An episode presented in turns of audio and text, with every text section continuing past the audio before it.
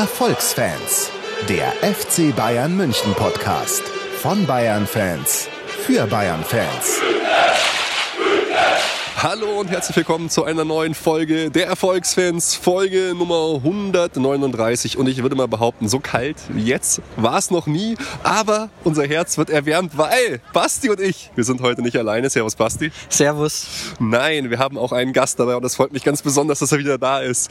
Der Steffen, die Legende aka FCB Login bei Twitter. Servus Steffen. Ja, servus. Oh, es ist so schön. Ich, wir freuen uns so oder ich freue mich so, dass du äh, wieder die hier den Weg hergefunden hast, dass wir uns treffen treffen können und dass wir nach all den coolen Aktionen, die wir zusammen gemacht haben, Erfolgsgeschichte, Erfolgslieder und so, jetzt einfach mal wieder hier uns treffen und über den ganz normalen Alltag beim FC Bayern sprechen. Ja, und äh, Alltag, wobei es ja ganz komisches Spiel ist. Wir spielen in der K.O.-Runde und es ist nicht Arsenal da.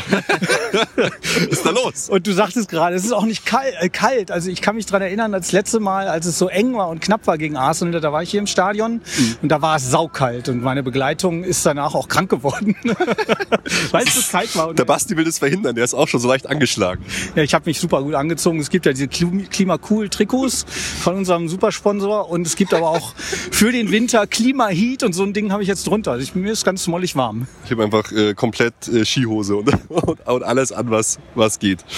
Ja, die Frage ist, kommt heute überhaupt sowas wie Spannung auf? Ist es das erste Spiel seit langer Zeit, äh, bei dem Spannung aufkommt, weil äh, vielleicht schon mal so das, das erste Thema, die Bundesliga ist ja mittlerweile die lang, langweiligste Liga der Welt, würde ich, würde ich fast sagen. Vielleicht mit der, mit der Liga in Frankreich. Ja, und der englischen Pep uneinholbar fast vorne. Der verliert nur noch im Pokal, so wie bei uns früher. Aber nein, ähm, ich glaube eher, es wird ein Entsetzen geben in der ersten Halbzeit, so ein, zwei Schreckmomente, wenn es dann 2-0 für Besiktas steht und wir die, die Partie dann irgendwie drehen müssen und zwischendurch die Leute sich entsetzt fragen, oh mein Gott, ist Don Jupp wirklich der Richtige? Was haben wir uns da bloß eingebildet in den letzten Wochen und Monaten? Jetzt geht's ja hier bergab. Nee, ähm, ich kann mir vorstellen, dass das ein sehr spannendes und aufregendes Spiel wird und gar nicht langweilig und einseitig und mhm. dass wir danach wirklich ein bisschen besser wissen, wo wir überhaupt stehen, weil diese Siege, die wir zuletzt eingefahren haben, schwierige Spiele waren, aber eben irgendwann doch mit Glück und Verstand und viel Arbeit wir gewonnen haben, wie, wie wir das immer noch oder wieder gewohnt sind.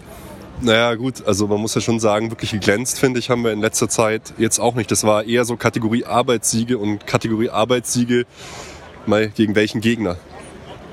Ja, immerhin gegen selbst Paderborn, gegen Gegner, die sich bis zum Ende reingehängt haben. Und äh, wenn diese, wie es in manchen Spielen so ist, diese kleinen Chancen, die sie haben, reinmachen, dann haben wir dort trotzdem, obwohl wir so super überlegen sind, ein, zwei Tore kassiert und sehen mhm. plötzlich gar nicht mehr so gut aus. Also. Ja, genau das meine ich. Also ich, ich glaube, äh, die Spiele und die Siege in der Liga täuschen so ein bisschen über das Leistungsniveau hinweg. Also ich bin jetzt gespannt. Ich, es fällt mir ziemlich schwer zu beurteilen, ob Besiktas jetzt wirklich ähm, schon der erste Gradmesser ist. Vielleicht jetzt zu Hause würde ich jetzt sagen, nicht so. Vom Auswärts behaupten ja alle, es ist das große Ding. Aber ansonsten wird es halt wieder noch mindestens einen Monat ins Land gehen, bis die ersten richtigen Herausforderungen kommen, finde ich. Also mein Tipp ist ja ein 4-2 Heimsieg, weil wir am Anfang zurückliegen werden. Trotz der Aufstellung, die Jupp jetzt rausgebracht hat mit den Jünglingen da, Coman und Kimmich und Müller. Aber da denke ich schon, dass, dass äh, wir wieder auch einen Rückstand hinterherlaufen werden. Also das mhm. ist nichts. Und deswegen, ähm, das wird schon, schon ein echter Gradmesser. Wir wissen in der Liga nicht, wo wir stehen. Mhm. Wir sind zwar, ja, wir stehen, wissen, dass wir ganz weit vorne und ganz weit oben stehen, weil die anderen so viele Punkte liegen lassen. Aber äh, was, was hilft uns das, wenn das große Ziel neben der Meisterschaft ist, in Europa wieder richtig weit zu kommen? Mhm. Okay, ja, dann, äh, dann lass uns doch gleich äh, zum Besiktas-Spiel kommen. Basti, Steffen hat schon getippt. Was, äh, was ist denn so deine Prognose für heute? Also ich kann Besiktas wirklich schlecht einschätzen, weil ich jetzt auch im Vorfeld dann nicht viel verfolgt habe. Kann mir aber irgendwie nicht vorstellen, dass wir hier Gefahr laufen, irgendwie äh, das Spiel zu verlieren. Ich sehe es genauso, wie ihr es schon angesprochen habt. Wir sind in der Defensive irgendwie in letzter Zeit anfällig, auch äh, gegen Mannschaften, die eben eigentlich nicht so stark sind. Also auch wenn es Arbeitssiege waren in der Bundesliga, irgendwie hatte ich nie das Gefühl, oh, man läuft wirklich Gefahr. Ich hatte trotzdem das Gefühl, dass es, wir kontrollieren es. Man gibt sich jetzt nicht irgendwie mega Vollgas, um hier fünf Tore zu schießen, aber am Ende reicht es doch immer für einen Sieg. Ich gehe davon aus, dass wir das einkassieren, aber am Ende souverän 3-1 gewinnen. Okay, irgendwie, ähm, ich glaube nicht, dass äh, Besiktas hier wirklich äh, was reißt. Ich glaube, wir gewinnen 3-0. Die haben schon einige Spieler, die setzen ja mittlerweile so ein bisschen mehr auf Erfahrung. Die haben Pepe da, die haben Charisma, den ich ja auch gerne mal beim FC Bayern gesehen hätte früher, den ich super, super cool finde eigentlich. Ist eine, schon eine erfahrene Truppe, aber eine Truppe, die auch ihr Heil so eigentlich in der Offensive sucht. Das heißt, entweder wir haben gut die Möglichkeiten, auch selber unser Spiel aufzuziehen, oder sie müssen eine Rolle einnehmen, die sie aus der heimischen Liga eben nicht so kennen, das Verteidigen. Deswegen glaube ich, wird das Hinspiel für uns eigentlich relativ easy. So, Steffen, aber wenn du jetzt hier bist, wir müssen jetzt dich hier als seriöse Autorität auch nochmal durch die ganzen Themen quälen, auch wenn es unangenehm wird für dich. Aber äh, ja, wir brauchen einfach deine, deine Meinung und Einschätzung und deinen, deinen Kommentar. Lass uns doch mal äh, ganz, ganz oben anfangen. Ja, ja, doch, ich will, ich will doch mit Uli Hoeneß anfangen. Wie, wie, wie siehst du äh, den Uli und seine Rolle im Verein momentan? Zwiespältig. Also natürlich, äh, oder ich bin froh, dass wir ihn haben mit Kalle, weil wir ähm, in einer anderen Konstellation Don Jupp nicht gehabt und bekommen hätten. Und die Ergebnisse und die, der Saisonverlauf sprechen dafür, dass das eine gute Wahl war. Und ich glaube, das ist einzig und allein auf Uli Hoeneß Ideen äh, und Durchsetzungsvermögen gewachsen.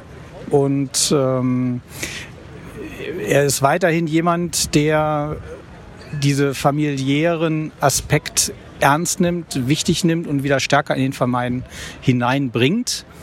Damit einhergehend aber ist diese leichte Abkehr von der Professionalisierung und Verwissenschaftlichung, die in der Fußballindustrie gerade stattfindet und die extrem wichtig ist, um vorne dran zu bleiben.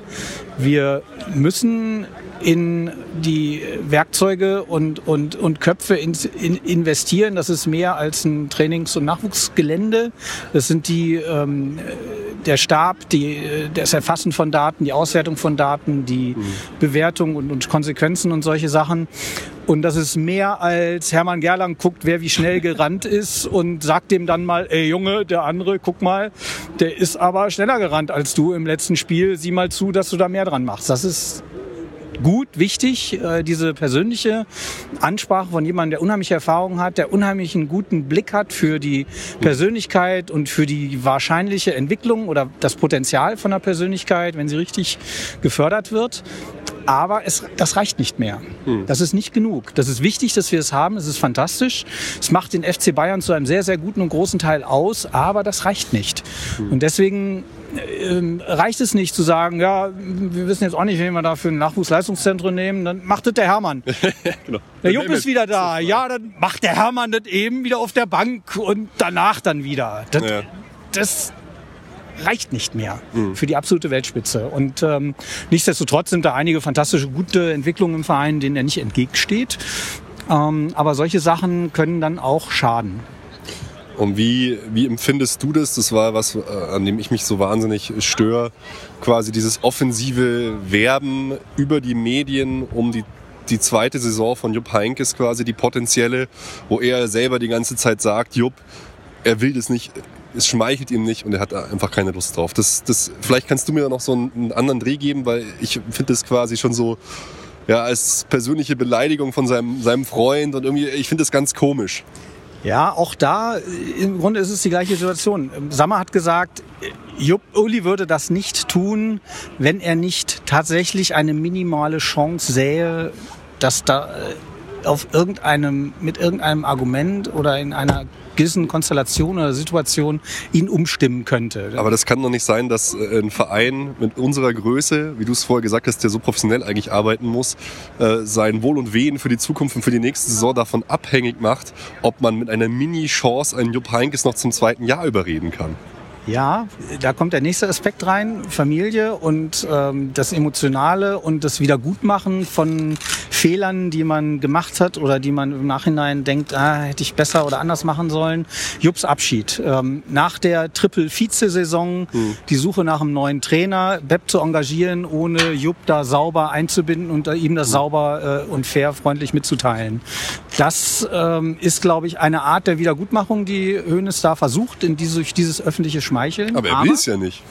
aber es funktioniert so nicht mehr. Es gleitet in so eine gewisse Maßlosigkeit ab und in eine Art Verfügungs- und Herrschaftsgewalt über, ich, ich sag dem das oft genug und dann macht er das.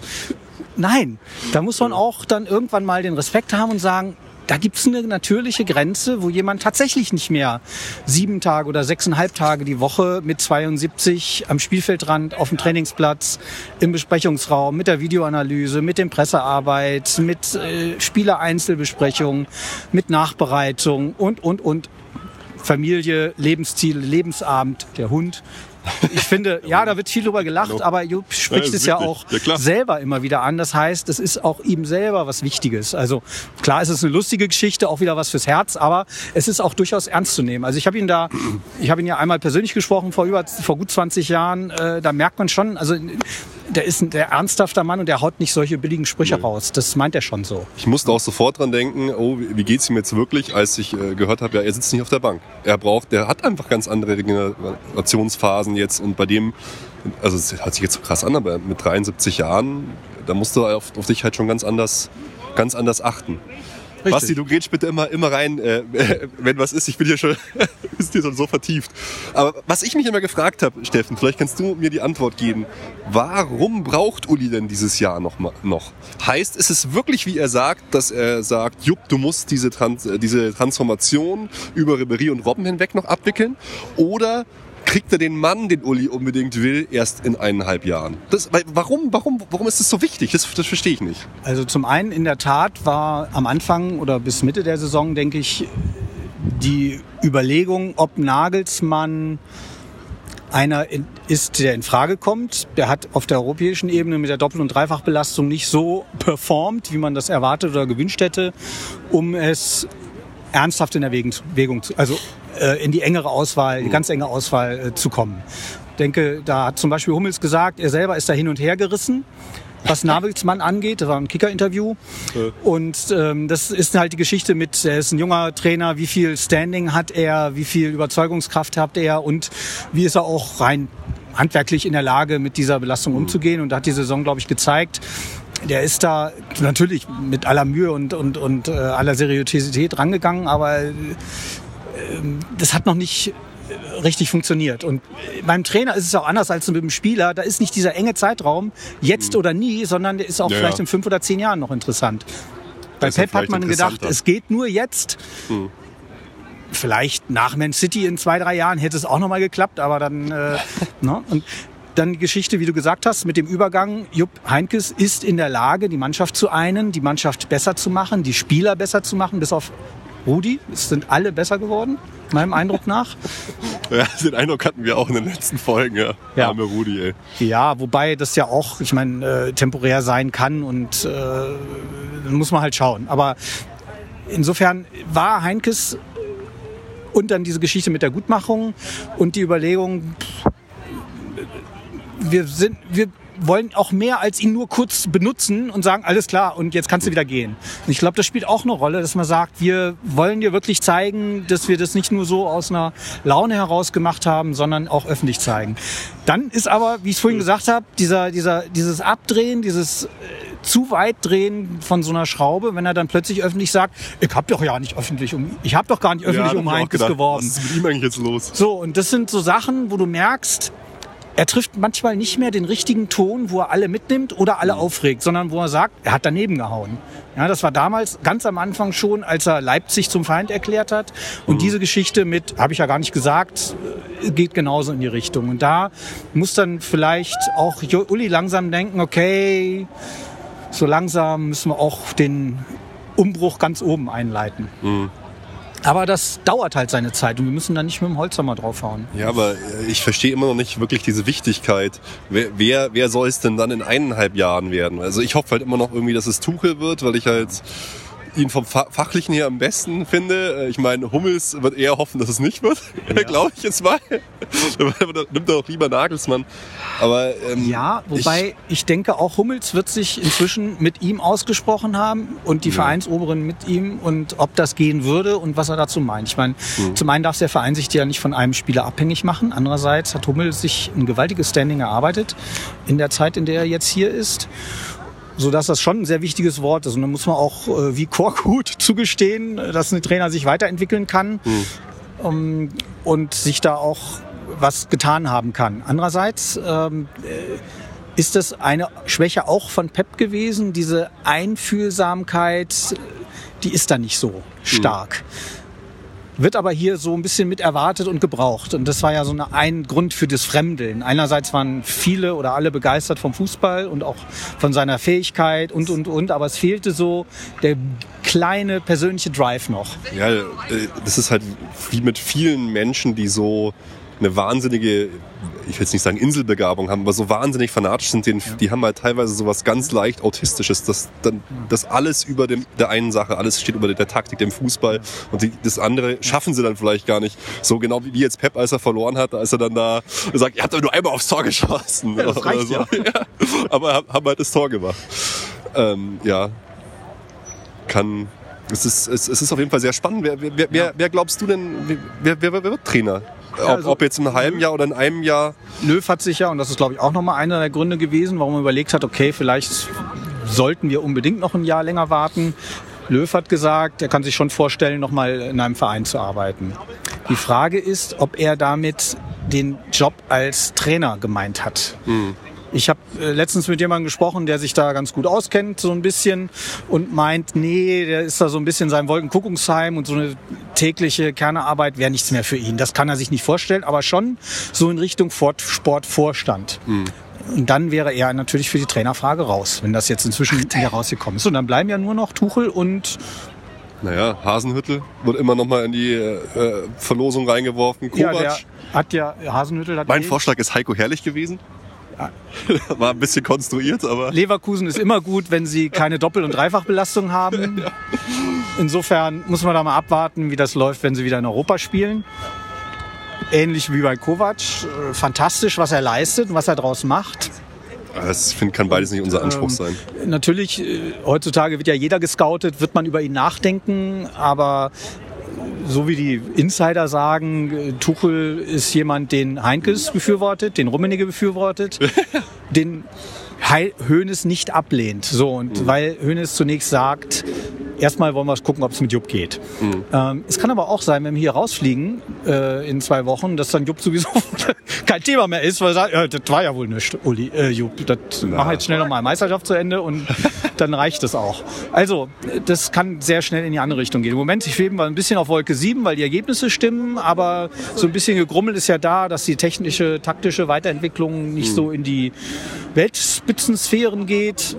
Aber ich denke, Ich glaube, Jupp hat einfach auch, hat, wird es einfach ablehnen. Ich hoffe, ich es für ihn, dass er das, dass er das macht. er hat es ausgeschlossen und es muss schon sehr, sehr, sehr, sehr, sehr, sehr viel zusammenkommen, dass da die einprozentige oder 0,1-prozentige Chance Wirklichkeit wird. Aber Dann lass uns doch mal äh, über, über den Jupp ähm, zum nächsten Thema kommen. Wir haben es ja vorher schon ein bisschen gesagt, die Einfühlsamkeit, die er hat, auch mit Ribery. Ich habe jetzt heute so ein Video gesehen, fand ich total süß, wie, wie Jupp äh, Frank auf dem Trainingsplatz erklärt, wie er denn seine Hände bewegen soll, dass er dem anderen nicht eine reinhaut, wegen Wolfsburg-Spiel. Und der Frank immer so, oh, Jupp, ich hab doch nichts gemacht. Er doch immer, er immer so, ja Frank, du darfst doch nicht mit dem Ellbogen, mit, du musst, hat immer, immer so die, die Füße an der Hüfte, die Hände an der Hüfte vorbeigemacht. Du musst es doch so machen. Das war so richtig nett, so wie so ein Opa mit seinem äh, frechen Enkel spricht. Also richtig geil. Das bringt uns aber zum Thema Ribéry und Robben. Was würdest du mit den beiden machen? Wenn, ich, wenn du jetzt hier, du bist jetzt Uli Hoeneß und Rummenigge in Personalunion und darfst jetzt entscheiden, Ribéry und Robben spielen nächstes Jahr noch ein Jahr bei uns oder nicht? Also Robben und Ribery haben wahnsinnig viel für den Verein geleistet und wir sind nicht so ein kalter, undankbarer Haufen und sagen, hast deinen Job gemacht und sieh zu, dass du in China noch ein paar Millionen verdienst und glücklich wirst. Ähm, da muss man schon sehr einfühlsam und, und, und ähm, nett mit umgehen und die beiden sind halt immer noch sehr ehrgeizig und das kann man ihnen auch hoch anrechnen. Die haben Ja, dann klar. eben nicht nachgelassen nach dem Triple-Triumph, nach der so und so vierten Meisterschaft, sondern sind immer noch heiß. Sie können aber nicht mehr so gut. Beide nicht. Das hat man nun, ich war jetzt ein paar Mal im Stadion äh, live sehen können und ich fand es sehr gut und wichtig, dass Heinkes sie auch aufgestellt hat, obwohl Coman eigentlich viele Minuten braucht. Und auch Tolisso und wie auch immer man das miteinander kombiniert, weil die beiden selber merken müssen, im direkten Vergleich, während des Spiels, wenn sie sich ein Spiel angucken oder in der Analyse, Ja, ist schon richtig so. Ist es ein Zeichen für dich, dass sie jetzt beim ersten eigentlich wichtigen Spiel der Rückrunde nicht spielen, beide? Ja, das ist ein Zeichen, äh, wo Heinkes auch klar jetzt sagt, hier, die beiden haben, äh, äh, oder Coman ist fantastisch in dieser Saison. Er hat es sich das verdient. Franck hat in den letzten Spielen viel versucht und vieles misslungen und ganz zum Schluss kamen ein paar super Pässe und, und Vorlagen, sodass das auch nicht alles einfach nur schlecht ist. Aber dieses ganz besondere Etwas ist nicht mehr da. Und für Franck kann es ja auch super sein, in der 60., 70. Minute eingewechselt zu werden mhm. und aus dem knappen 2-1 noch ein 3-1 Vorlage zu machen oder 4-1 oder, äh, oder das 4-2, was auch immer. Ähm, das äh, finde ich, da vertraue ich Heinkes, dass er in der Lage ist, das zu managen. Dafür mhm. ist er auch diese Saison so wertvoll. Da war Ancelotti überhaupt nicht zu in der Lage. Nee, das stimmt. Äh, ich denke mir halt die ganze Zeit immer, man sollte die jetzt diese Saison mit Pauken und Trompeten verabschieden, mit aller Ehre, die ihnen einfach gebührt. Und so in Erinnerung behalten, ähm, als Spieler, die sie sind, Legenden vom FC Bayern, Franck, dienstältester Spieler momentan, weil ab nächste Saison, wenn dann ein Gnabry kommt, ich glaube, dann fangen sie auch an, im Weg zu stehen. Weil, wie willst du dann auf der linken Seite spielen? Coman, Gnabry und Ribery. Da wird es schon schwierig, das kannst du eigentlich fast nicht mehr machen. Deswegen ähm, hoffe ich halt irgendwie, dass die beiden dann also wenn, dann tippe ich eh nur, dass Robben noch einen Vertrag kriegt und nicht Ribery. Aber die verdienen halt auch so unfassbar Kohle. Und das ist auch dann halt auch nicht mehr verhältnismäßig. Dann Eben. musst du denen weniger geben. Eben, und deswegen sage ich ja, sie müssen selber einsehen und merken, okay, ich kann jetzt nicht mehr meine 10, 12 Millionen, ich muss einsehen, dass es weniger geht. Oder wenn mir das Geld wichtig ist, dann muss ich eben nach China gehen oder nach Saudi-Arabien oder Amerika oder mit, mit, mit Schweinsteiger noch eine tolle Saison spielen. Ja, Da sind ja viele Sachen möglich. Aber das finde ich wichtig, äh, dass, dass sie selber merken, okay, es wird nicht einfacher und nächste Saison wird noch schwieriger und äh, vielleicht mal mit äh, Alonso und Lahm zusammenbringen, wie die es geschafft haben, da den Wechsel hinzubringen bekommen. Ja, ein Thema, was wir, finde ich, auch noch ansprechen sollten, weil ich bin da irgendwie ein bisschen hellhörig geworden, ist nochmal Manuel Neuer. Ich meine, die Verletzungszeit ist jetzt schon ähm, wirklich extrem lang und in einem Beisatz in der Pressekonferenz hat Jupp äh, so erwähnt, ähm, dass der Manuel Neuer persönlich dazu geraten hat, mal einen Tapetenwechsel zu machen, weil er das Gefühl hatte, dass es ihm nicht so gut geht. Und das finde ich schon irgendwie ähm, also den, bemerkenswert. Den zweiten Halbsatz habe ich so nicht gehört. Ja, es, es war jetzt nicht dichtes Zitat, aber so die, äh, der, was so durchgeschimmert hat. Kann man, kann man rausinterpretieren, ob es so gemeint ist, bin ich mir nicht ganz sicher. Aber in der Tat, glaube ich, ähm, ist das eine unheimlich schwierige Saison, Situation. Ich habe es so verstanden, er ist halt immer alleine und sieht ab und zu die da mal draußen mhm. äh, spielen und trainieren und wäre total gerne dabei und dass er eben mal nicht alleine ist, sondern einfach, bevor jetzt sozusagen der Endspurt zurück ins Team kommt, nochmal ein bisschen Abstand bekommt und auch merkt, ja, hier kommt und alles oder nichts. Ich fand es halt auch krass, die Aussage, dass er gesagt hat, ja, er geht davon aus, dass er diese Saison noch ein paar Spiele macht. Das ist halt auch, ja, also das ist ja, ja aber man kann noch nicht mal traben, andererseits, Neuer. Andererseits sagt Köpke, er ist sich sehr sicher, dass, er, äh, dass sich da noch was tut. Also da muss man einfach abwarten. Ich meine, das ist eine medizinische Sache und das, das klappt oder klappt nicht. Also da können wir wenig wenig zu sagen, wirklich, weil wir weder die medizinischen Unterlagen kennen noch einschätzen können, wenn wir sie hätten. Also da sind wir einfach von abhängig, dass die das richtig hinkriegen. Also natürlich macht das stutzig, aber ich denke schon, er ist ein unheimlich starker, auch mental unglaublich starker Mensch und das Umfeld, glaube ich, das er hat, ist total positiv und gut und da habe ich eigentlich keine Bedenken. Also ist ja auch niemand da. Jetzt gab es dieses Statement von Ter Stegen, mhm. der diese Situation jetzt ausnutzt, ähnlich wie es vor acht Jahren war mit Lahm und Ballack, wo mhm. Lahm zugestochen hat, ja, und, und Ballack war erledigt, ja, was die Kapitänssache und auch die Rückkehr in die Nationalmannschaft angeht. Insofern, dies, das ist alles nicht da und er kann ja auch wirklich nochmal zurückkommen und noch fantastische Jahre machen. Und mhm. es wäre extrem bitter, die WM zu verpassen. Aber alle, glaube ich, wissen, wie unheimlich stark er ist und dass er das, das ist ist irre. Wir trauen ihm eigentlich zu, selbst wenn er ja, nur zwei Monate spielt oder einen Monat spielt, aber zwei Monate voll trainiert, dass er dann noch in der Lage wäre, eine WM zu spielen. Das, das ja. ist ja das Irre. Und deswegen, ja, kann man nur Daumen drücken, ihm alles Gute wünschen und hoffen, dass es klappt. So geht's mir. Ja, Jungs, dann würde ich sagen, kommen wir noch zum Thema. Äh, relativ frisch ist jetzt reingekommen. Auch da bin ich gespannt auf eure Einschätzung. Qatar, äh, Qatar Airways steigt jetzt äh, beim FC Bayern als Platinum-Partner ein, äh, ersetzt quasi die Lufthansa, die jetzt seit 16 Jahren Partner des FC Bayern war. Ich fand auch relativ ikonischer Partner, weil er sehr präsent auch bei den Auswärtsflügen, bei allen Aktionen, auch äh, ja, bei vielen Verlosungsaktionen und so. Und Katar ist damit noch weiter im FC Bayern involviert. Sie übernehmen quasi den Vertrag, den ähm, der FC Bayern mit dem Airport in Katar hatte es hat mich schon irgendwie ein bisschen fassungslos gemacht, dass es jetzt noch mal, dass quasi jetzt noch mal eine Schippe draufgelegt wird. Wie, wie seht ihr denn das? Boah, schwierig. Also ich kenne auch nur diese FATS-Meldung heute, den längeren Artikel, der offenbar gut informiert ist, der Herr Asselm. Und Rummenigge fordert ja immer Fair Play für Europa, das muss verbessert und verändert werden. Und ähm, unter anderem gehört für mich dazu, dass nicht ein Verein mehrere äh, eine Unternehmen oder ein, ein Konglomerat mehrere Unternehmen oder Fußballunternehmen oder Vereine, äh, Clubs unter sich haben kann und darf. Also in Deutschland ist das schon sehr schwierig, was sagen. VW angeht und dessen Rolle und krakenartige äh, Ausbreitung in verschiedene Vereine. Und das auf europäischer Ebene, das ist nicht, nicht, nicht wirklich gesund. Ähm, Grundsätzlich sind das die Kompromisse, die du machen willst, wenn du international groß werden willst und oben mitspielen willst. Mhm. Da kommt man nicht drum herum, welchen Part man sich da ansucht. Naja. Äh, ja. Ich weiß nicht, wo diese enge Bindung herkommt. Wir haben über Audi eine Miteigentümerschaft schon von Katar im Verein. Mhm. E eher indirekt. Aber. Es riecht hier ein bisschen seltsam gerade. Kommt vielleicht aus dem Polizeiwagen. ja, ich Vielleicht wurden gewisse Dinge doch schon legalisiert hier. Wo sind denn die? Ach, die sind da unten. Das in Bayern. Nirgends mehr sicher. Ja, wir, können, wir können mitrauchen hier, das ist ganz gut. Ja, aber ich fand es halt irgendwie krass. Ähm, Lufthansa war seit 16 Jahren Partner und dass so eine Partnerschaft, so eine langjährige jetzt aufgegeben wird halt für, für Katar. Auch ja, wenn man bedenkt, wie viel Kritik es gegeben hat äh, auf der Jahreshauptversammlung von Seiten der Fans. Da ist natürlich immer die Frage, Gut, wir leben, wir jetzt auf Twitter und Jahreshauptversammlung, Leute, die leben in der Filterblase, ist mir klar, wenn du auf, in der Jahreshauptversammlung die Leute fragst, 90 Prozent, die wissen nicht mal, was mit Katar ist, denen ist es wahrscheinlich komplett egal.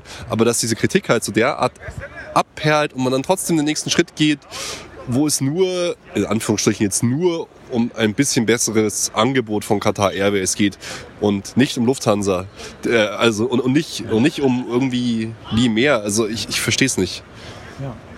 Also wir müssen, wenn wir diese großen 50 bis 70 oder 100 Millionen Deals machen wollen, müssen wir mehr Geld einnehmen. Und wenn wir da nicht an die Schatullen ran wollen, muss das von außen kommen, über, unter anderem über solche Deals. Wie gesagt, mhm. ähm, wir werden äh, in dieser Saison erleben, wie wichtig das oder schädlich das ist, dass wir in einer langweiligen Bundesliga spielen, dass ja. die Premier League die besten Trainer, die besten Leute in der zweiten, dritten Reihe, was den Stab und so weiter angeht und hervorragende Spieler holt und in Bayern, in Deutschland nur Bayern mithalten kann. Und das reicht für Deutschland, was wir hier alles veranstalten, aber es reicht vielleicht nicht mehr für Europa mhm. oder nicht mehr für ganz oben. Wissen wir nicht, werden wir, werden wir sehen. Aber da kommen wir nicht drum herum. Dann ist die Frage, welchen Partner dafür in Frage kommt.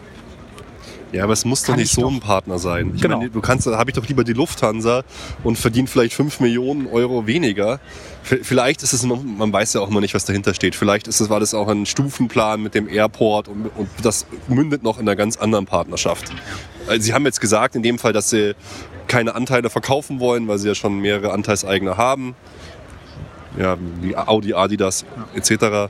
Aber ich bin immer noch ein bisschen fassungslos und halt wieder mal auf dieser Ebene enttäuscht von meinem Verein, dass es so ist. Ja, die Frage ist eben, welcher Partner da in Frage kommt. Und äh, sie, die Kataris selber halten sich ja zugute, dass sie äh, die Arbeitsbedingungen verbessert haben, dass ja. es internationale Organisationen geben, die das bestätigen und die Gesetze, die pro forma auch tatsächlich besser geworden sind. Aber äh, die Toten sind die toten Arbeiter, die kannst du ja nicht wegdiskutieren. Und ähm, Nichtsdestotrotz, die Frage ist, ähm, wie gehst du damit um? Willst du da äh, dich von äh, völlig äh, außen vor bleiben oder wer kommt da in Frage? Und da, naja. ja, wenn ich mir das, den idealen Sponsor schnitzen würde, dann gibt er viel Geld, ist eine gute, tolle Firma und ähm, weiß ich nicht. Amazon wäre dann aber auch wieder aus irgendwelchen Gründen umstritten, Google irgendwie aus wieder irgendwelchen anderen Gründen. Also Ja, aber sagen wir es mal so, ich, hab- ich finde es zum Beispiel schwierig, dass jetzt äh, Qatar Airways auf dem Bayern-Trikot ist nächste Saison.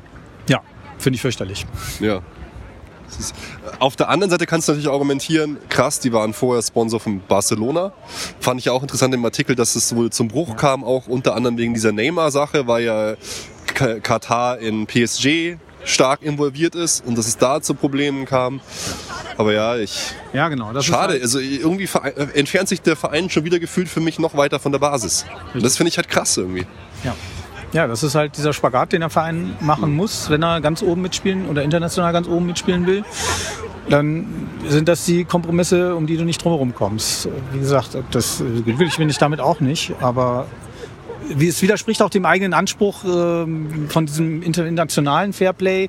Man kann nicht sein, dass wir, dass ein Land, ein Geldgeber mehrere Top-Vereine international beherrscht. Also können wir dann zu Katar gehen und sagen, du, den Neymar wollen wir aber in zwei Jahren haben und ähm, wen wollt ihr dafür? Macht das mal irgendwie billig. Das hört so. sich jetzt also, übertrieben an, aber wahrscheinlich werden einige Sachen im Hintergrund ungefähr so ablaufen, genau wie bei Basel, äh, Leipzig und so. Das halt, da gibt's da Absprachen. Leipzig. Ja, Äh, Entschuldigung, ja. Eben. So, und das ist eben nicht sauber und nicht gut und nicht Fairplay.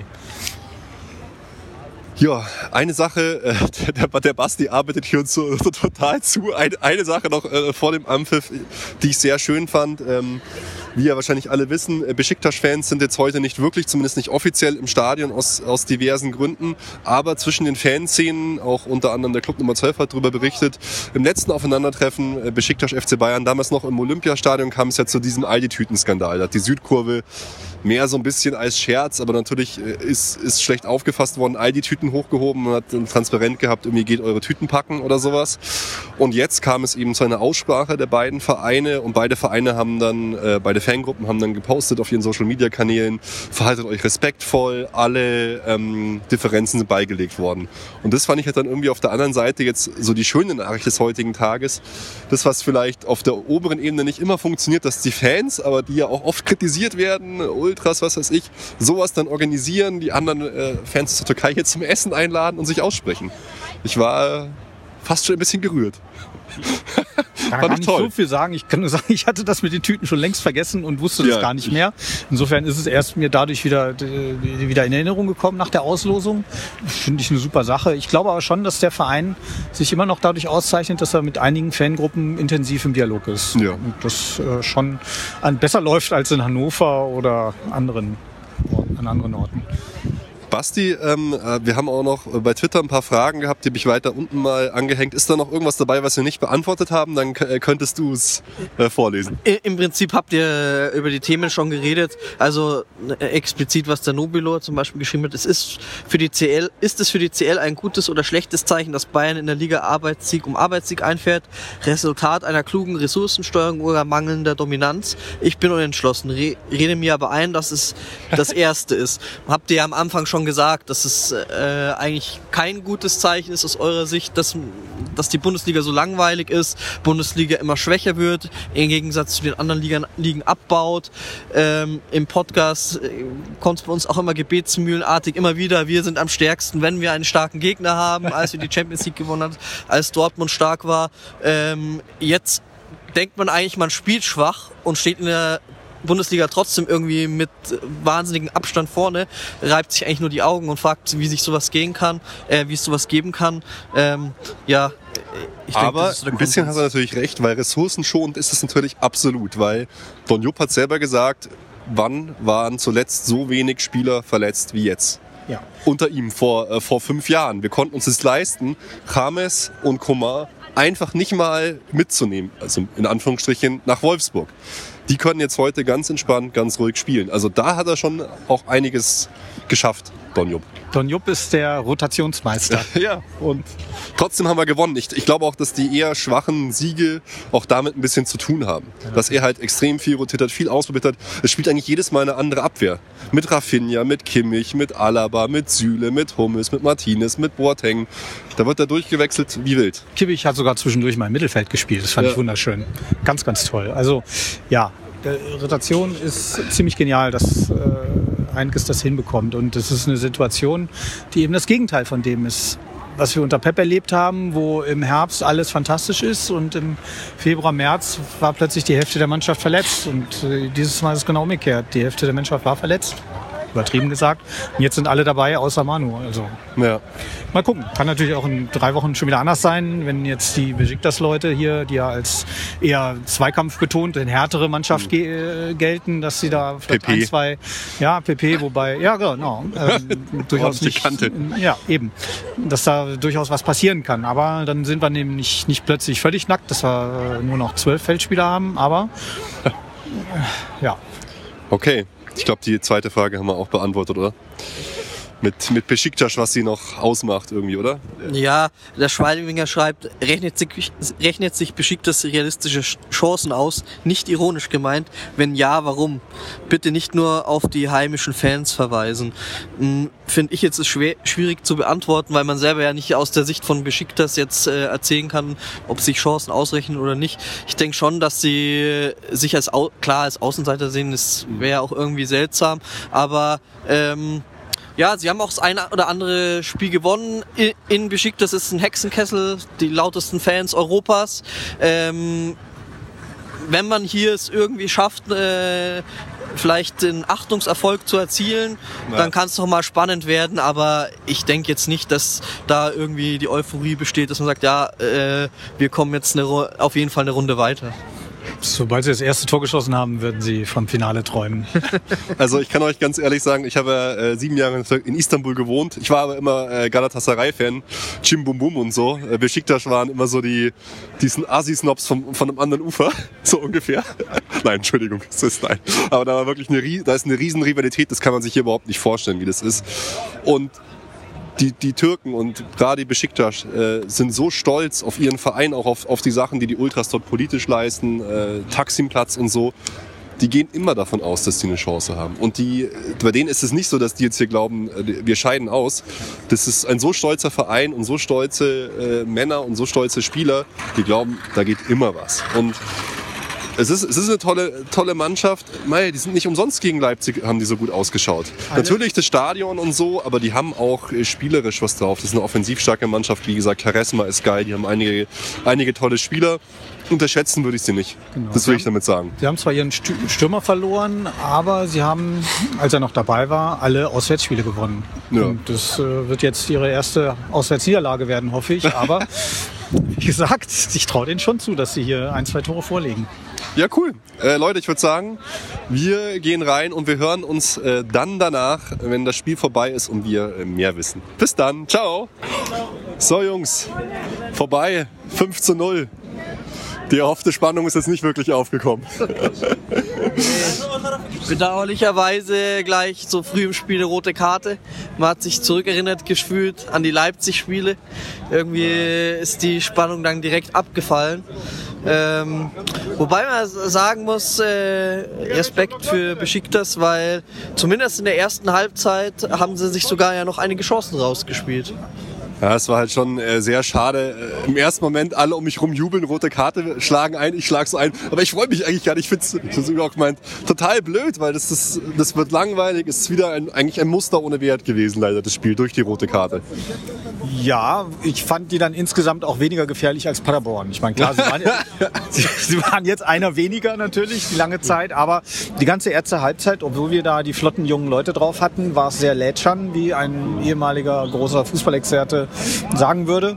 Und da war es bis zum Müller-Tor dann ja, so ein bisschen unbefriedigend, wie die da so vor der Abwehr hin und her gespielt haben und Ja. nicht so richtig reingekommen sind und vorbeigekommen sind und die da auch nicht so richtig die Ideen hatte. Also mit Müller äh, und mit, mit Robben kam dann später Mhm. noch mal ordentlich Zug rein. Ja, das hat ein Spiel sehr gut getan, irgendwie, dass es dann viel vertikaler geworden ist. Dass nicht nur Komar auf die Seite gezogen, weil Müller interpretiert den Rechtsaußen ja eigentlich immer als Mitte, Mitte rechts.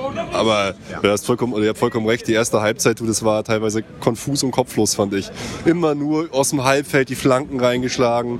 Wenn was ging höchstens über Komar, überhaupt nie irgendwas spielerisch lösen können.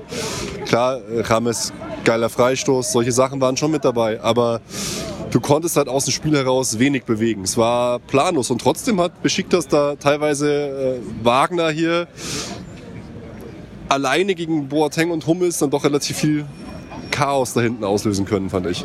Ja, Also erste Halbzeit war schwach. Wie es halt so ist, diese Gegner müssen ihre ganz, ganz wenigen Chancen nutzen. Ich glaube, ich habe zum Schluss gesehen, sieben Torschüsse, davon einer nur aufs Tor, hat Beschickt das geschafft. Und da müssen sie einfach mehr draus machen, wenn sie da eine Chance haben wollen gegen uns. Haben sie nicht. Also insofern gut gelaufen für uns. Absolut, ja, die äh, Schreckna Schreckensnachricht, na Schreckensnachricht ist übertrieben, aber James äh, Wadenverletzung anscheinend, fände ich natürlich jetzt sehr bedauerlich. Ich hoffe, es ist nichts Schlimmes, nur so ein, irgendwie eine kleinere Sache oder so. Wird man bald mehr erfahren. Das wäre sehr schade, weil ich finde, er hat das Spiel zusammen mit Komar eigentlich in der ersten Halbzeit noch ziemlich geprägt, hat sich total oft so weit nach hinten fallen lassen, Spiel schön aufgebaut, gute Ecken geschlagen, guten Freistoß gemacht. Fand ich wieder überragend, auch teilweise in der Defensive. Und Komar sowieso für mich eigentlich bester Mann insgesamt auf dem Feld. Ich meine, das wirkt im, hier vor Ort sogar noch krasser, als wenn ich im Fernsehen, was für ein Geschwindigkeitsunterschied ist zu seinem Gegenspieler. Er läuft, er läuft los. Aus dem Nichts, er steht fast und eine halbe Sekunde später ist er drei Meter vor seinem Gegenspieler. Das ist unglaublich. Ja, und es ist ja noch nicht mal so, dass da irgendwie dann ein krasses Dribbling, man, man sieht schon so, okay, jetzt rennt er gleich los. Der Gegner hat trotzdem keine Chance. Er weiß wahrscheinlich genau, wa- was er machen wird, aber äh, kann, kann nichts tun gegen die Geschwindigkeit. Ja, ist schon beeindruckend auf jeden Fall. Tor gemacht, Tore vorbereitet, viele Chancen eingeleitet. Zweite Halbzeit und natürlich auch, weil die müde geworden sind, aber dann halt wesentlich besser auch. Aber dann halt eben auch die rechte Seite mit Kimmich, mit, mit äh, Robben und so. Kimmich bereitet dann auch ein schönes Tor vor. Ähm, Also das, das hat dem Spiel gut getan, dass Robben dann wirklich ganz außen stand. Und Kimmich noch da war. Vorher war Kimmich da alleine und wer ein Stück weiter äh, im Feld drin und nicht ganz außen, wie Robben das gemacht hat, dadurch war mehr Platz. Und eben, wie du schon gesagt hast, vertikaler, ja, war wirklich nett anzusehen. Mit 5-0 kann man dann auch einigermaßen beruhigend äh, dahin fahren. Ich meine, wie das abgehen kann vom Five-Konzert. Kurze Zeit waren die Besiktas-Fans da. Du warst haut, hautnah bei ihnen im Block. Ja, die waren ein, zwei Reihen hinter mir und drum mich herum. Also ich war auf der Gegengrade oben im Oberrang, Block 329 und da war es zum Teil richtig laut und kurz vor Ende der zweiten Halbzeit, als sie so richtig ähm, Feuer gefangen hatten und die angepfiffen und angefeuert haben, hat Müller das Tor gemacht. Also perfekter Zeitpunkt. Ja, schade eigentlich, dass es jetzt auch in drei Wochen dann eher auch, naja, ich will jetzt nicht sagen Freundschaftsspiel, aber eine 5-0 Führung aus der Hand geben wird dann halt doch nicht passieren. Dafür sind die auch einfach nicht, nicht stark genug. Wird schon eine interessante Feuerprobe für jetzt die ganzen jungen Spieler so. Aber ja, leider ist halt da auch die Spannung raus. Wir müssen uns aufs, äh, auf die nächste Runde dann konzentrieren, dass es dann mal die, zur Herausforderung kommt. Ja, diese Fragezeichen, die wir vor dem Spiel hatten, oder ich zumindest Ja. hatte, wie gut und stark sind wir jetzt in Europa, habe ich immer noch. Ich meine, andererseits ist es schon ein Statement, die 5 zu 0 zu beherrschen. Ja, also ja. wir haben denen ja keine richtige Chance gelassen. Klar waren ein paar Lücken drin und Hummels hat heute wirklich keinen guten Tag gehabt. Der hat unglaublich viele Kopfbälle, Kopfballchancen gehabt, vielleicht die meisten in seinem ganzen Karriere. Für fünf, sechs Kopfbälle hätte er machen können ins Tor, hat keiner gelungen und hinten hat er ein paar schwierige Situationen drin gehabt. Aber nichtsdestotrotz, äh, wir haben die schon ziemlich beherrscht. Ja, wobei man schon sagen muss, ich finde, also äh, gerade wenn so schnelle Stürmer, so kleine Wendige kommen, da hat man wieder gesehen, da hat unsere Innenverteidigung teilweise ganz schön geschwommen und ich, da sind bei mir schon so ein bisschen düstere Gedanken an Paris gekommen, weil ich mir gedacht habe, ja, wenn da halt mal eine Offensive kommt, die dann auch im Abschluss noch sicherer ist, boah, dann brennt's ganz schön. Und im Gegenzug muss man auch sagen, wir haben auch noch, ich meine, fünf Tore geschossen, aber wir haben auch einige Chancen da liegen gelassen. Da hat man sich auch gesagt, boah, du da äh, im, im, im Zweifelsfall, im Zweifelsfall kommt es darauf an, dass man sowas dann auch mal reinmacht und nicht da fünfmal äh, mit Überzahl im Strafraum äh, äh, einen Anlauf braucht, bis dann im Endeffekt der Ball im äh, Netz zappelt. Also ja, da ist schon noch Luft nach oben auf jeden Fall. obwohl wir so überlegen waren, äh, die Chancenverwertung, obwohl wir 5-0 gewonnen haben, war schon wieder ein Problem. Wir haben 35, 34 oder 35 Mal aufs Tor geschossen, nur 13 Mal, also Richtung Tor, aufs Tor und dann 5 Mal drin. Also das ist schon 5 von 35, äh, ist schon nicht so überragend. Andererseits Klar, also irgendwann ähm, ist da der extreme Druck nicht drin, äh, alles zu geben. Äh, Robben verliert einen Ball, bleibt stehen. Also das wird er gegen Paris oder Barcelona, Chelsea, wer auch immer als nächstes kommen mag, nicht nochmal machen. Aber äh, ja, ich glaube, wir würden auch nicht so viele Lücken lassen gegen andere Gegner, wie wir es heute gemacht haben. Ja, was ich, was ich noch interessant finde, also Coman ist, glaube ich, jetzt wirklich die Wachablösung gelungen, jetzt auch auf europäischer Ebene, muss man, muss man einfach so sagen. Ja. Auf, auf, bei Robben gibt es einfach keinen, der die Wachablösung antreten könnte, noch nicht. Ich glaube, da muss man wirklich tätig werden auf dem Transfermarkt. Aber Coman ja. mittlerweile auch beständig stark eigentlich. Ja, also Jupp hat ihm heute die Chance gegeben, ja. zeig dich und er hat geliefert. Er hat absolut ja. super abgeliefert und er hat anders als Ende letzter Saison noch, selbst wenn er mal einen Fehler gemacht hat oder wo es nicht so gut lief, da war dieser, äh, dieses, ah, dass er dann so mit dem hängenden Kopf kurz da stand und ein bisschen verzweifelt wirkte, das ist komplett weg. Also klar, er hat mal einen Fehler gemacht, zack, nächste Aktion, hat wieder geklappt. Also da ist jeder Selbstzweifel, ob er wirklich so gut ist, äh, ist glaube ich weg. Ja. Die Bestätigung hat er jetzt. Er hat jetzt äh, von Heinkes die Chance bekommen, sich zu zeigen. Hat er gemacht, hat super abgeliefert. Und ähm, jetzt kommen, wenn die großen Gegner kommen, glaube ich, war jetzt nicht der beste Verteidiger, gegen den er gespielt hat. Aber auch die besten Verteidiger werden extreme Schwierigkeiten gegen ihn haben. Also da haben wir wirklich einen fantastischen Ersatz für Ribery. Und Müller. Nach so einem Spiel wie heute, Ribery hat sich, war okay, aber. Ja, gut, der kommt dann spät rein. Ja. Ne? ja. Aber auch nicht so, dass du denkst, wow, das war jetzt nochmal ein, ein, ein draufgesetzt. Ich habe mich auch sehr gefreut über Müller tatsächlich, der zwei typische Müller-Tore gemacht hat. Einmal so richtig so, ja, durch, die, durch die Hosenträger durch, dann aus kürzester Distanz, aber auch einen geilen Ball für Lewandowski vorbereitet hat, der auch seine Buden heute gemacht hat. Also offensiv kommen wir so ein bisschen ähm, ja. besser in Gang. Waren dann auch einfach schöne, schöne Dinger dabei. Ich finde eher so in dem Spiel als jetzt gab es hinten und so in den Abständen im defensiven Mittelfeld ein bisschen Probleme. Wer dem nicht so gut gefallen hat, war Vidal dann tatsächlich wieder, der oft irgendwie so ein bisschen konfus darum ist. Aber jetzt habe ich so viele Sachen gleichzeitig angesprochen hier. Ja, Vidal ist so eine zwiespältige Sache. Ähm, andererseits denke ich, wenn wir nicht hätten, würde unserem Spiel so einer unglaublich fehlen, der mit einer gewissen Aggressivität und Härte in Zweikämpfe geht, wo die anderen das einfach nicht machen. Und wo mancher Gegner sowas auch braucht. Aber echt, wir haben doch Martinez. Der kann das doch auch, oder? Oder reicht dir ja, nicht die? Sieht, ja, der sieht zu lieb aus für dich. Der, zu sehr Schwiegersohn. Der macht es zu nett. okay. Bei Vidal ist dieses Kriegerische tatsächlich auch ja. auf dem Platz sichtbar und spürbar. Mhm. Und das kann dem einen oder anderen Gegner auch irgendwie beeindrucken und was ausmachen. Äh, und er hat es heute auch geschafft, die Greitsche wegzulassen. Das ist, äh, weiß nicht, ob denn das, wenn ihm das in so größeren Spielen gelingt, dann kann er auch super wertvoll in solchen Situationen ja, sein. klar, mit seiner Erfahrung und so, wobei er halt oft, fand ich, in so wichtigen Spielen dann auch negativ aufgefallen ist und uns irgendwie ja, ja durch rote Karte, ja, ja, mit dem Hang zur roten Karte geschadet hat. Das war gegen Madrid auf jeden Fall so. Ja, ja klar. Ich fand jetzt hier in dem Spiel ähm, ist auch aufgefallen, dass er halt ein, zwei Pässe gespielt hat, die jetzt nicht so toll waren. Auf der anderen Seite bin ich immer wieder überrascht, wie torgefährlich er auch ist. Also mhm. er taucht immer wieder im Strafraum auf, sorgt dafür Wirbel, hatte auch den ein oder andere Chance wirklich drin. Irgendwann mal, je länger das Spiel geht, umso mehr finde ich, ist er ein bisschen abgetaucht, ist er mir jetzt nicht mehr so aufgefallen. Ähm, ja, du hast schon angesprochen, Müller mit einem schönen Tor. Lewandowski finde ich halt, was hat er für Tore gemacht? Das war halt dann dieses Abstaubertor, sein erstes. Also, und dann war das Spiel halt schon so vorbei. Da hat man auch gesehen, irgendwann hat halt auch beschickt, dass da mhm. schon ein bisschen die Köpfe hängen lassen da hätte Freistoß noch ins Eck ja. genagelt. Also ja, stimmt, der, der, der war nicht drin. Halt aber ja, außen Spiel raus, aber das ist ja eh schon angesprochen worden da wünscht man sich irgendwie mancher noch mehr. Und gerade wenn man dann so die, diese flinken kleinen Stürmer sieht von den gegnerischen Mannschaften, dann denkt man sich ja so ein Element, ah, das wäre doch toll, wenn wir sowas auch hätten. Ja. Schade dann, dass halt Kames auch noch raus musste, mhm. relativ früh, weil er wirklich sehr Gutes gemacht hat. Da hätte bestimmt auch noch mehr kommen können. Ja, was ich immer schade finde, Alaba ist momentan echt einfach nur noch solide, finde ich. Also wenn du, wenn du dir halt anschaust, wie Kimmich spielt, wie er dem Spiel einen Stempel aufdrücken kann und so, fällt mir Alaba zumindest nicht so auf, sondern eher oft so, dass er halt mit seinem Fuß immer so limitiert ist, immer nur alles auf den linken Fuß braucht, die Pässe oft irgendwie nicht in Lauf spielt, sondern immer in Rücken. Ich weiß nicht, irgendwie, ich hoffe, bei ihm wird auch der Schalter wieder umgelegt. Oder hast du nicht so gesehen? Habe ich heute nicht so drauf geachtet. Ich habe ihn einfach nur ein paar Mal in schönen Szenen gesehen, die mir dann ein bisschen haften mhm. geblieben sind. Deswegen ist mir das einfach nicht aufgefallen. Aber ich denke, er hat jetzt so ein, so ein Plateau, wo es aber nochmal nach oben gehen könnte. Auf jeden Fall ist er besser mhm. als vor ein paar Monaten. Das schon. Ja.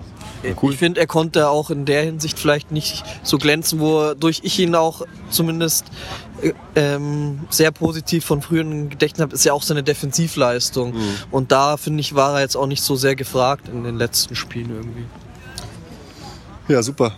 Bleibt leider wenig Spannung fürs Rückspiel. Wir, wir können ja schon mal hier so langsam äh, weitergehen. Wir stehen hier gerade noch äh, zu Füßen vom Bernie und gehen jetzt äh, den Marsch über die Esplanaden hier.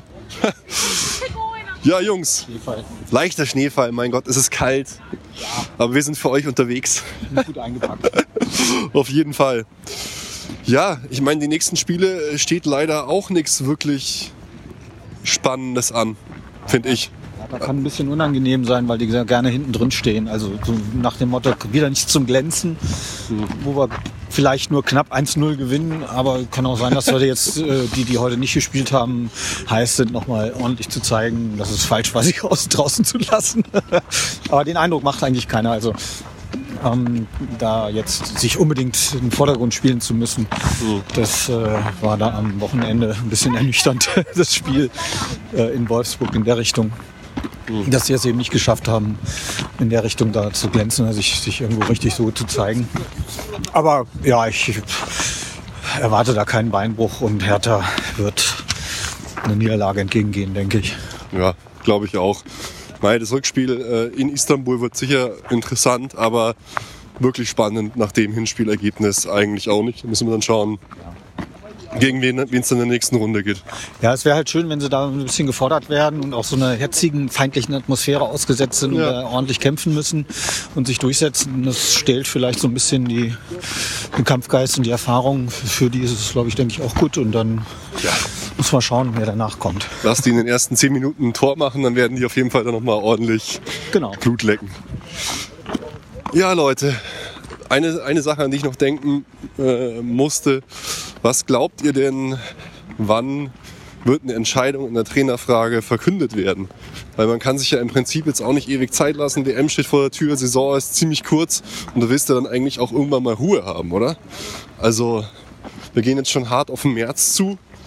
Wann, wann willst du denn da mal sprechen wir vom April, das habe ich öfter mal gehört, weil da muss doch entweder heißen, okay, nee, Jupp, äh, es geht nicht weiter, wir haben fürs nächste Jahr den und den Trainer, oder man sagt, okay, Jupp macht noch ein Jahr.